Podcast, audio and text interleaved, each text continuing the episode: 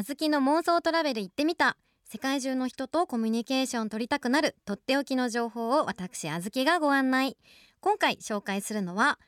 ケニアナイロビケニア共和国の首都で東アフリカ随一の都市ナイロビケニアのサファリ観光の拠点で滞在する観光客も多く市内観光も楽しめます。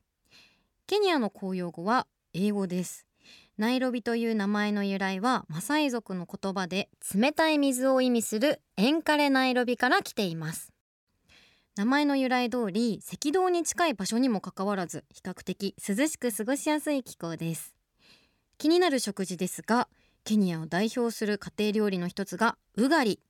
現地のトウモロコシやキャッサバなど穀物の粉を湯がいて練って作り手で団子状にしておかずと一緒に食べます。そんなナイロビで人気の観光スポットがナイロビ国立公園。ナイロビの中心地から車でわずか30分で行くことができるんですがいろいろな野生動物を見ることができるんです。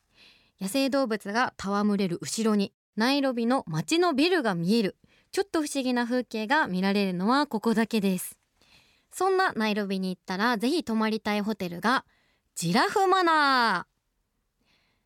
その名の通りジラフイコールキリンが住んでいるホテルなんです。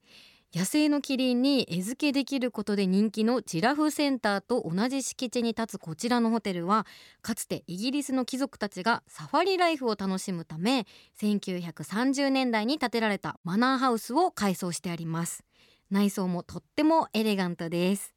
何よりスペシャルなのは朝食。朝食の時間になるとキリンたちが森から集まってきてダイニングルームの開いた窓からその長い首を突き出し朝食をねだります。キリン用の食事をお皿に乗せてあげるとペロリと食べるキリンたち。仲良くなったゲストに特別に感謝の気持ちを込め鼻先や口をゲストの顔に近づけるキリンのキスで挨拶してくれることもあります。忘れられない時間になりますね。もし私がジラフマナーに泊まったら。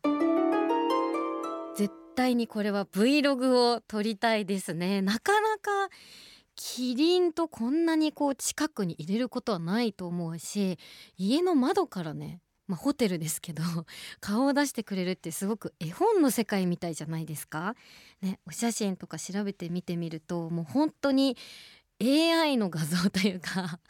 でとても非現実的でなんかメルヘンで可愛いのでお写真とかね動画をたくさん撮りたいです。でもぜひこれはなんか友達と一緒にキャーキャー言いながら楽しみたいのとあと私あの先輩にすごくキリンが好きな方がいらっしゃるんですよ。YouTuber の先輩に。なのであのその先輩なら行動力もすごくあるのでなんか言ってくれそうなので私より先に先輩にぜひおすすめしたいです。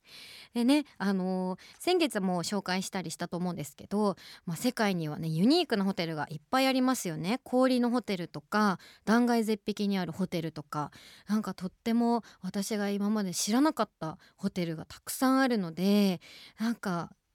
いろんなところに泊まってみたいなっていう気持ちになりました。なんかあの